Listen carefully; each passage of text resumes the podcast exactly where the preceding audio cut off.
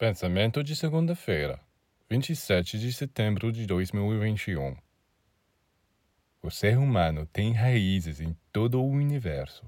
Durante bilhões de anos, ele trabalhou em todas as regiões do espaço para acumular elementos com os quais conseguiu formar o corpo físico, um corpo etérico, um corpo astral, um corpo mental, mas também as sementes de um corpo causal um corpo búdico e um corpo átmico.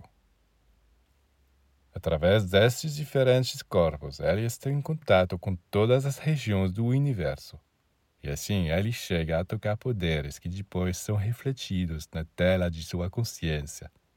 Quando ele olha para esta tela, ele pode ver, às vezes, se estiver lúcido, que por seu pensamento, sua vontade, seus desejos, ele remexeu em pântanos. E se ele toca no céu, ele vê esplendores aparecer em sua tela e aprende.